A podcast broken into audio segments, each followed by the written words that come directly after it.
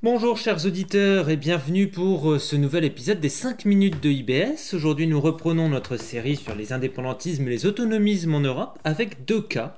Euh, le cas du Tyrol du Sud en Italie et le cas de l'Irlande du Nord euh, en Irlande. Mais au nord, un cas très bouleversé par les récents événements liés au Brexit. Euh, bonsoir Vincent. Bonjour Antoine. Bonjour, il est encore l'heure de dire bonjour. Et je vous laisse embrayer immédiatement avec le cas euh, du Tyrol du Sud. Merci. Alors on ne parle pas euh, beaucoup dans les médias européens du Sud Tyrol, de la province autonome du Sud Tyrol, que l'on nomme en fonction de sa langue soit le Haut C'est-à-dire si on est italophone, on va plutôt parler du Haut Adige, et si on est germanophone, du Sud Tyrol. Alors, euh, c'est une province qui est constituée, euh, c'est une région qui est constituée de deux, de deux provinces, l'une euh, du sud italophone et l'autre du nord qui est principalement germanophone. Donc, on ne parle pas beaucoup de cette région et pourtant, il y a une tendance à il y a des tendances politiques qui existent depuis à peu près les années 60 euh, euh, pour euh, un rattachement de, cette, région à, la, sphère culturelle et administrative de l'Autriche. La province autonome euh, du Sud-Tyrol a été créée officiellement et définitivement en 1972. Il y a un parlement qui gère euh, des revenus, euh, qui gère des taxes et des impôts. cette région est prospère et malgré les tensions entre disons les tensions ou les aléas historiques entre les euh, entre les deux langues, euh, l'une prenant quelquefois le pas sur l'autre.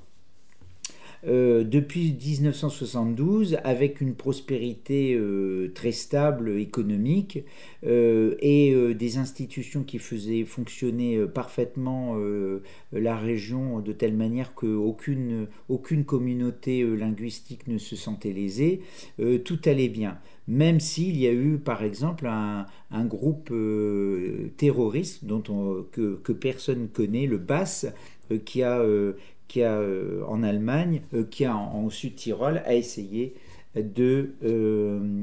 d'affirmer justement ce retour à l'Autriche. En tous les cas, tout allait bien jusque dans les années 2000 où, avec les crises économiques et les aléas politiques italiens, cela affaiblit, si je puis dire, euh, le prestige de la langue italienne et le prestige, le, la force, la force d'attraction euh, du côté romain au profit euh, eh bien, des tentations pour revenir dans le giron autrichien.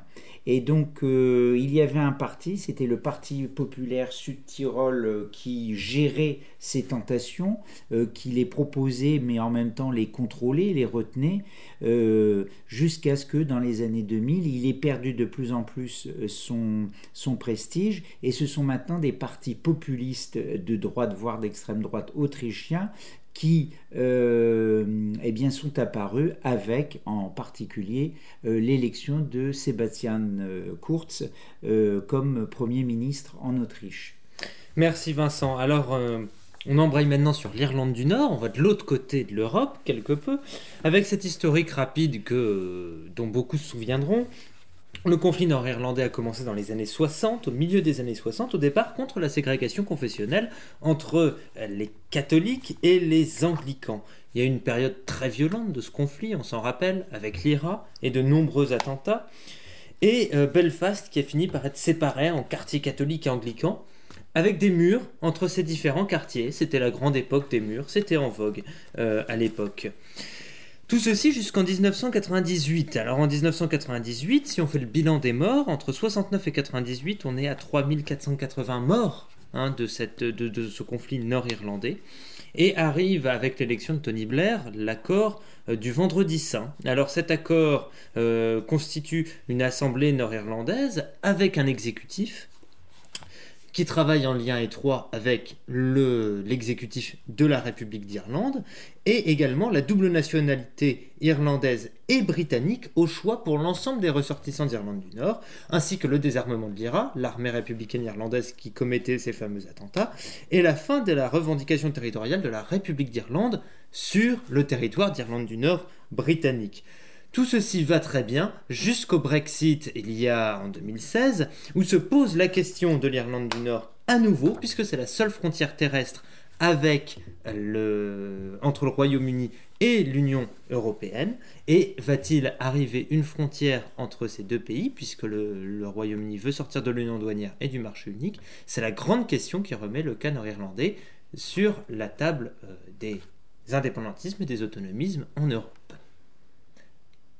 Et on se retrouve avec d'autres cas indépendantistes et autonomistes euh, d'ici deux semaines après les 5 minutes incohérentes.